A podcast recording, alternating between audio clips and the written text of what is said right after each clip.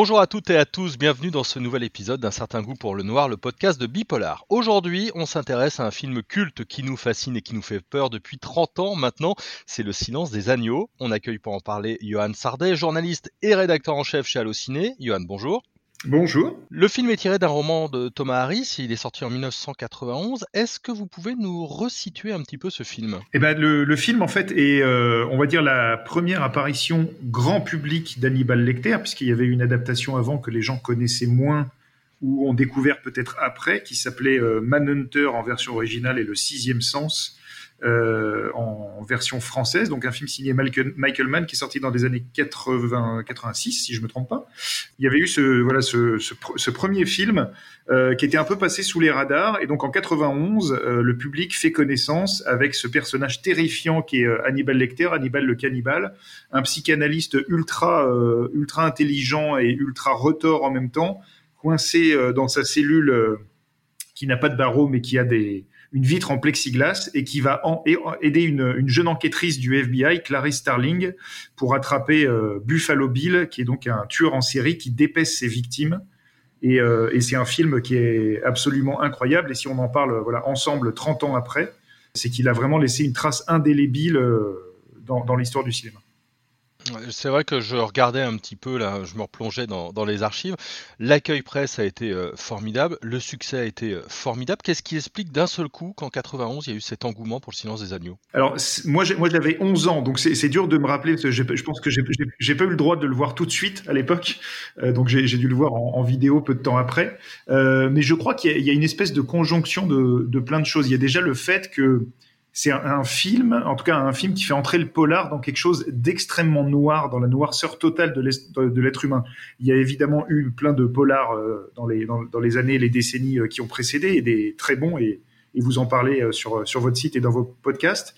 Mais je crois que là, on, touchait à quelque chose voilà, qui commençait à aller vers le serial killer, mais pas au sens personnage stéréotypé du méchant qu'il faut attraper, mais le serial killer qui montre le monstre humain euh, qu'on peut tous devenir ou qu'on pourrait devenir voilà si on a des, si on a des déviances donc je crois que c'était vraiment une, première à ce niveau-là en termes de noirceur euh, et puis il y avait aussi le le fait que cette euh, ce personnage principal de Clarice Starling, eh ben en fait, c'était enfin une femme qui menait l'enquête et toute frêle. Il y, a ce plan dans le film où on la voit à Quantico au, tout début, où elle rentre dans l'ascenseur entourée d'énormes colosse en, t-shirt rouge et elle, elle est là avec son petit sweat bleu. Euh, elle fait 40 cm de moins que tout le monde euh, et, l'ascenseur se referme sur elle et on comprend voilà que ça va être elle l'héroïne.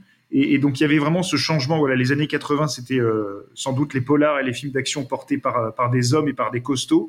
Et d'un coup, il y a ce petit bout de femme qui va traquer l'un des l'un des plus grands monstres. Donc je, crois que voilà, il y a, il y a ça qui a marqué. Il y a évidemment ce qui a marqué euh, tout le monde sait ce personnage d'Hannibal Lecter incarné par Anthony Hopkins et ce regard absolument glaçant et terrifiant. Et puis il y a eu aussi euh, cette affiche, cette affiche incroyable euh, avec le papillon que des gens découvrent encore aujourd'hui en se disant ah mais en fait c'est pas une tête de mort, c'est des corps de femmes. Voilà, si vous regardez précisément, vous verrez que c'est une photographie de Dali où en fait c'est des corps de femmes empilés dans une certaine disposition qui, qui forment un crâne. Et, donc en fait voilà, il y a, cette affiche aussi qui a énormément marqué. Et puis ce titre un peu mystérieux, je crois qu'aussi ça a participé parce que quand on voit quelque chose qui s'appelle Le silence des agneaux, on s'imagine pas que ça va être un film sur des tueurs en série. Même Anthony Hopkins à l'époque, il, raconte que quand il a reçu le scénario, il croyait que c'était un film pour enfants. Donc en fait, ce, titre que des gens continuent à essayer de comprendre ou de décrypter, voilà, il y a une espèce d'alignement des planètes. Et puis évidemment, à la base, le, roman de, Thomas Harris, absolument euh, incroyable. Ouais, c'est un des premiers thrillers aussi noirs, non euh, Avec euh, un serial killer, ce personnage de serial killer aussi fort. Oui, c'est vraiment un, des premiers, encore une fois, qui montre la, la noirceur de l'être humain. Euh, peut-être que des nouvelles générations ont vibré aujourd'hui avec Mindhunter, et, qui, est, une excellente série. Et en fait, on se rend compte que voilà, des, films comme Mindhunter euh, se, sont, nourris dans ce qu'a fait Le Silence des Agneaux. C'est-à-dire, euh, moi, je prends souvent cette image de, de, de regarder le fond de l'abîme. Et en fait, c'est ça. C'est en fait, Le Silence des Agneaux a été le premier film, je pense, à nous emmener dans le voilà. On regarde la noirceur totale et la noirceur totale nous regarde en face. Et je crois qu'il y a vraiment ça dans le film. Et là où on se rend compte que c'est un film vraiment marquant, c'est que, un peu d'ailleurs comme tous les films marquants, si on regarde Matrix, on sait qu'il y a un avant et un après et qu'il enclenche plein de films qui tentent d'imiter Matrix. Et ben, Le Silence des Agneaux, il lance un peu le film de serial killer moderne et euh, il va être suivi par des films comme, euh, comme Collector, Le Collectionneur, Copycat, par exemple, quelques années plus tard, euh, qui, enfin, qui, restent des films corrects ou, très bons, mais qui arrivent jamais au même niveau que cette espèce de, voilà, de maître étalon du, du, thriller psychologique que, que, même les Américains classent en film d'horreur. Donc c'est montrer à quel point c'est un, un, film terrifiant. Ouais, c'est un film terrifiant. Pourtant, il y a il n'y a pas eu trop de, polémiques hein, autour de la violence, comme pour euh, la série par exemple euh, Hannibal, c'était peut-être une, autre époque, mais pour revenir au personnage euh, d'Hannibal Lecter, qu'est-ce qui nous fascine le plus finalement selon vous? C'est l'extrême intelligence peut-être de son personnage, son côté très manipulateur? Ce qui est vraiment marquant chez Hannibal Lecter, déjà, c'est son, regard. C'est-à-dire que moi, j'ai pas compris ça tout de suite parce que je, voilà, comme, comme beaucoup de gens, je l'ai vu assez jeune. Moi, j'ai dû le voir vers, vers 12-13 ans. Et en fait, on comprend pas tout de suite pourquoi ce film nous marque autant et, pourquoi ce personnage nous marque autant. Et en fait, en grandissant et puis en essayant de comprendre, en lisant des interviews, en analysant un peu, en fait, si vous revoyez le film, et peut-être que voilà que, que, vous aviez déjà constaté ça, mais en fait, le personnage regarde tout le temps droit vers la caméra. Et en fait, il nous regarde nous, c'est-à-dire qu'il s'adresse à Clarice Starling, mais en fait, il nous psychanalyse nous euh, quelque part. Donc, a cette, espèce de regard perçant qui est focalisé sur nous, qui nous lâche pas d'une seconde. Euh, Anthony Hopkins, quand il a travaillé le rôle, il a expliqué que il avait voulu en faire une sorte de version humaine de HAL 9000, euh, l'ordinateur de 2001 Odyssée de l'espace. Et on se rend compte qu'il y a vraiment de ça, en fait, une espèce d'intelligence froide, totalement implacable, qui a toujours un coup d'avance sur vous, qui n'a aucun remords, aucun regret. Euh, il a aussi, au niveau du, jeu physique, euh, il ne cligne jamais des yeux, sauf quand il décide de cligner des yeux. Donc euh, voilà, il y, a, tout aussi un, body language d'Hannibal Lecter qui est, absolument incroyable. Et, surtout, ce qu'il faut, voir et la, puissance du personnage et la puissance de l'incarnation qu'en fait Anthony Hopkins, c'est qu'il a à peine 20 minutes de présence à l'écran. Et pourtant, on a l'impression qu'il est tout le temps là. Et en 20 minutes à peine, il devient euh, l'un des méchants, si ce n'est le méchant le, plus marquant de l'histoire du cinéma. Donc euh, vraiment, Hannibal Lecter, il y, a, il y a quelque chose de très fort et qui a peut-être été un petit peu perdu après, euh, et même sans doute dans, euh, Hannibal et puis dans, Dragon Rouge, même si Dragon Rouge est un film différent, mais dans Hannibal, à partir du moment où Hannibal Lecter est dehors, et eh ben, il fait moins peur. En fait, Hannibal Lecter, il est aussi terrifiant parce qu'il est derrière euh, sa vitre. Et qu'en fait, inconsciemment, on se dit, mais s'il arrivait à sortir, qu'est-ce qui se passerait? Et en fait, ça arrive évidemment à un moment du, silence des agneaux, mais le, film est terrifiant par, cette espèce de, présence contenue derrière ce plexiglas. Donc euh, vraiment, c'est un, personnage absolument incroyable. Et moi, je l'ai, revu, il enfin, je l'ai revu ce, week-end en amont de, de l'enregistrement de ce podcast. Le film, et 30 ans après, c'est toujours aussi incroyable, le film en lui-même, mais euh, Anthony Hopkins particulièrement. Ouais, et, ce qui en est de la, réalisation hum, Parce qu'on avait une interview sur euh, Hannibal et, on enfin de la série tout du moins, euh, et on parlait de l'esthétique de la série. Est-ce qu'il y a une esthétique du Silence des agneaux et comment est-ce qu'on pourrait la définir? Alors il y a une esthétique, il y a déjà une, mise en scène particulière. Je parlais du, de l'axe regard et Jonathan Demi fait ça avec Hannibal Lecter, mais il fait ça aussi en fait avec tous les personnages masculin, en tout cas avec tous les interlocuteurs de Clarice Starling, puisqu'en fait, le, le, le, but pour lui en termes de mise en scène, c'était de nous mettre à la place de ce personnage et de voir comment elle, elle, vivait la situation. Donc elle, Jodie Foster, ne regarde jamais dans la caméra, mais tous les autres personnages, si vous regardez, voilà, quand ils font des briefings, euh, que ce soit le personnage de, de Jack Crawford, euh, Buffalo Bill, quand, il, quand, elle, quand elle arrive à le, à le retrouver à la fin, ou Hannibal Lecter, évidemment, le directeur de l'asile, tout le monde la regarde droit dans les yeux. Et en fait, déjà, ce, choix de mise en scène est extrêmement fort et extrêmement impliquant. Et après, dans le dans l'approche euh, visuelle, il y a quelque chose d'assez, euh, je ne saurais pas comment définir, mais d'assez d'assez terne. On n'est pas totalement dans le dans le glauque comme pourrait l'être, je sais pas, un massacre à la tronçonneuse, par exemple, mais il y a quelque chose d'assez terne et d'assez poisseux dans les couleurs tout est triste, tout est assez banal, et en même temps, on va raconter une horreur extraordinaire. Donc, je crois que ça, ça participe aussi beaucoup, en tout cas, le, le choix des décors et le choix des, le choix des couleurs. Et puis, il y a aussi cette volonté de, même, même si le film est terrifiant et ultra noir et ultra violent, en fait, de pas trop en montrer. C'est un film qui est extrêmement suggéré.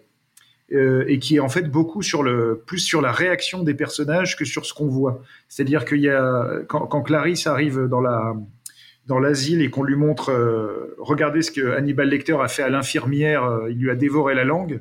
Et en fait, on voit jamais la photo. Et en fait, on voit elle, ses yeux, et, ce que, et on lit sur son visage ce qu'elle est en train de voir.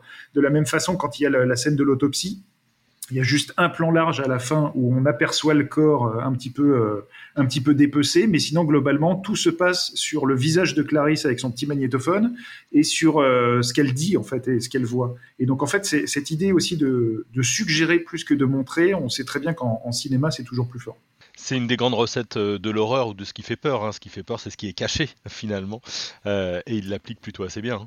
Exactement, c'est exactement ça.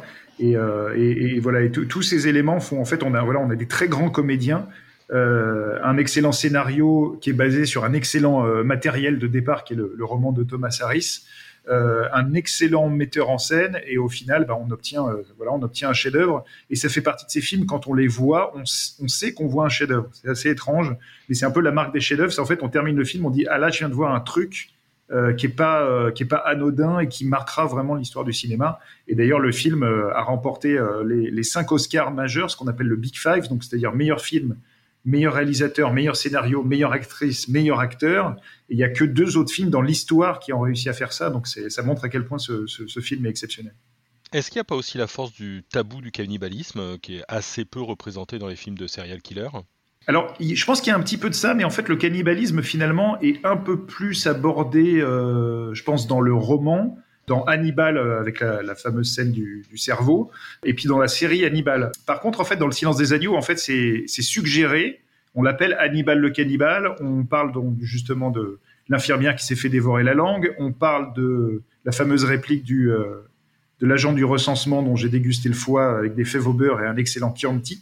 Mais en fait, c'est juste en filigrane et finalement, il y a très très peu de scènes de cannibalisme. Mais par contre, peut-être effectivement que ça crée une espèce de, terreur inconsciente qui vient s'ajouter déjà à, toute la noirceur du reste, euh, de se dire ah oui en fait ce, personnage derrière sa vitre mange vraiment les gens et, on le voit un tout petit peu en action quand il s'évade vers le vers le dernier quart du film en fait où il attaque un gardien et il lui arrache la, moitié de la bouche et euh, c'est le seul moment où on voit concrètement du cannibalisme et, euh, et c'est vrai que c'est ça fait peur on l'a dit, c'est un rôle vraiment très marquant pour Anthony Hopkins, mais il y a aussi Jodie Foster avec euh, le rôle de Clarisse.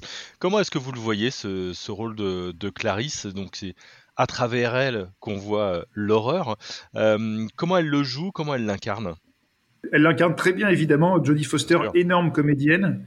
Elle nous embarque vraiment dans cette enquête et on, vit, tout à travers vraiment à travers ses yeux. Donc en fait, c'est comme si on, on devenait nous-mêmes un peu profiler et surtout, il y a ce, côté, je, le disais au début, où on, quitte un polar euh, extrêmement masculin, euh, ou avec des héros où on se dit quelque part il peut rien leur arriver, à ce personnage qui semble frêle et en même temps qui est extrêmement fort, extrêmement intelligent, et, euh, et, et, on fait quelque chose d'assez dingue. Et, à ça s'ajoute, au-delà de voilà de la partie enquête, tout son traumatisme d'enfance autour des agneaux et la manière dont Hannibal Lecter va la, un petit peu la psychanalyser, dont, il va, dont elle va se livrer à lui et ça en fait un personnage extrêmement attachant et Jodie Foster arrive à, en faire quelque chose d'incroyable. Et ce qu'il faut savoir sur Jodie Foster c'est que quand elle a découvert le roman euh, elle a tout de suite voulu acheter les droits parce qu'elle s'est vraiment reconnue. Elle a dit ce personnage c'est moi.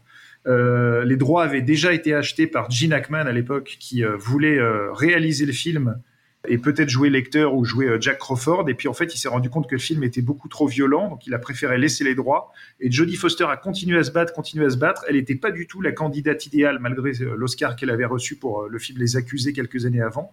Et en fait, elle a continué à tanner le producteur, le scénariste et surtout Jonathan Demi. Et puis un jour, il, il a accepté de l'accueillir et puis il l'a vu arriver vers elle avec la détermination qu'elle affiche ensuite quand elle joue Clarice Starling et il a fait oui en fait c'est elle Clarice et en fait voilà comment un, comment un personnage rencontre rencontre une comédienne c'est à la fois le fruit du hasard à la fois le fruit d'un long combat et on a du mal à imaginer aujourd'hui le silence des agneaux sans elle. Donc en fait Jodie Foster est vraiment euh, centrale dans ce film. Ouais, elle, incarne véritablement euh, euh, les choses. C'est une relation, comment on pourrait qualifier la relation entre donc Clarisse et Hannibal? Relation toxique, relation de fascination, relation de, dépendance et de domination? Ben, c'est toute la, force du film, c'est qu'elle est très étonnante cette relation. C'est à la fois une relation euh, ouais, de, fascination-répulsion. C'est à la fois une psychanalyse et face à quelqu'un d'extrêmement intelligent et qui sait repérer vos failles et vous faire parler. Il y a aussi une partie de relation amoureuse, aussi mine de rien, c'est que je sais pas si elle tombe amoureuse du monstre, mais en tout cas il y a une espèce de charme qui s'opère. Il y a cette espèce de plan très discret euh, quand euh, quand il lui tend le dossier dans, le dernier quart du film et qu'il lui effleure le doigt, euh, le coup de fil qu'il lui donne à la fin. Donc on se rend compte que voilà c'est à la fois le la, chasseuse et la proie, et en même temps lui, une fois qu'il est dehors, devient potentiellement le chasseur et elle la proie. Et en même temps, euh, voilà une relation euh, patient-psychiatre, une relation euh, un peu paternelle et paternaliste aussi, une relation de fascination. C'est extrêmement complexe cette relation et, et, ça, marche très bien alors qu'ils n'ont que quatre scènes ensemble. C'est-à-dire qu'on a, on a l'impression que tout le film se passe autour d'eux alors qu'ils ont ils n'ont que quatre scènes et ça montre ça montre encore une fois la force de, de, ce que ces deux comédiens ont su faire du texte. Vous l'avez dit, hein, ça a ouvert la voie à d'autres films. Quels sont pour vous les les films ou les séries qui sont dans la droite ligne en fait du Silence des agneaux, qui sont les héritiers quelque part? Alors c'est évidemment des héritiers, mais sans, sans jamais arriver à, à égaler. Mais dans les années 90, voilà, le Silence des agneaux a, a, lancé le, on va dire le, le film de flic lancé à la poursuite d'un serial killer, s'il fallait résumer comme ça. Il y a eu Copycat en 94, il y a eu Le Collectionneur avec euh, avec Morgan Freeman et Ashley Judd. Je pense pas que Seven soit soit un héritier du Silence des agneaux, mais peut-être que Seven n'aurait pas existé si le si le Silence des agneaux euh, n'avait pas été là. Et puis après, beaucoup plus récemment, je pense que c'est vraiment Mindhunter qui a réussi à à capturer l'essence de tout ça, c'est-à-dire de, de, se concentrer sur euh, les hommes et les femmes qui acceptent de, de se plonger dans le, dans le cerveau et dans les yeux du monstre et c'est vraiment ça, euh, c'est vraiment ça qui est intéressant. Et puis après, il y a évidemment eu euh, Hannibal en 2001 et puis Dragon Rouge quelques années après qui revenait aux origines d'Hannibal Lecter. Euh, le très très mauvais préquel Hannibal Lecter aux origines du mal qui, est, voilà, qui, qui pour le coup était, était vraiment raté. Et, euh, et, la série Hannibal avec Matt Mikkelsen qui a proposé voilà une autre approche euh, d'Hannibal Lecter plus encore plus suave et raffiné que ce que euh, ce que Anthony Hopkins avait su faire. Mais euh, mais en tout cas voilà, il y, a eu beaucoup de tentatives de d'imitation comme c'est souvent avec les films marquants, mais euh, personne n'a égalé le modèle. Ouais, et pas de pas de reboot, euh, en tout cas, ce qui prouve bien quand même que ça, le film est assez indépassable. Peut-être pour terminer, votre avis sur la série Hannibal? Alors la série Hannibal, euh, je dois dire que j'ai pas vu beaucoup d'épisodes parce que je suis tellement attaché à Anthony, Anthony Hopkins que malgré le talent de Mads Mikkelsen, je j'arrive pas totalement à adhérer.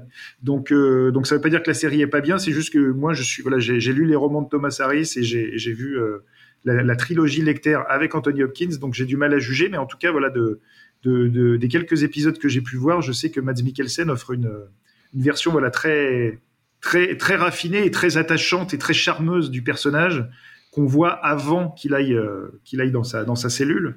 Donc on, on, on voit à la fois le l'excellent le, psychiatre qu'il est et en même temps toute la dangerosité du personnage. Ouais, vous allez regarder la série Clarisse? Ben, La série Clarisse, je suis extrêmement curieux et en même temps un peu méfiant. Curieux parce que le, les premières images euh, montrent qu'ils ont réussi à, à retrouver cette, justement cet aspect visuel du silence des agneaux donc avec un, un, truc très très terne et très poisseux. C'est intéressant aussi, je trouve, de un peu comme l'a fait Mindhunter, de, de se replonger dans un monde sans téléphone portable, sans informatique presque, voilà, de, de, de faire des enquêtes à l'ancienne. Donc euh, ça, c'est quelque chose qui va être intéressant. Et puis c'est intéressant de mettre de mettre Clarisse au centre du jeu et de voir ce que ce que les événements du Silence des agneaux ont pu avoir comme impact sur elle. Et par contre, mes craintes, euh, c'est que est-ce que Clarisse peut exister sans Hannibal? Ça, ça va être toute la question, puisque pour des raisons de droit, euh, la série n'a pas le droit euh, d'évoquer Hannibal Lecter ni de le montrer. Donc, euh, donc même on, on, va, on, va, on va même pas avoir de flashback pour pour montrer ce qu'elle ce qu'elle retient de, leur relation. Donc est-ce qu'elle peut exister sans sans lui? Et puis euh, ma petite crainte c'est le côté euh, procédural d'une série. Voilà, est-ce que est-ce qu'il va y avoir le le serial killer de la semaine? Est-ce que ça va être au contraire un, un, arc sur plusieurs épisodes qui va raconter une seule enquête? Voilà, c'est je, je, suis assez curieux de voir ce que ça donne en tout cas et et, et, et j'espère que ça complétera euh, de, de, belle manière le silence des agneaux. Eh ben c'est parfait. Merci beaucoup en tout cas Johan Sardet d'avoir répondu à, à, nos questions. Merci à tous et à toutes d'avoir écouté euh, ce nouvel épisode d'un certain goût pour le noir. N'hésitez pas évidemment à partager, en parler autour de vous, à vous abonner et à liker. Et bientôt à la semaine prochaine. Bonne journée. Au revoir.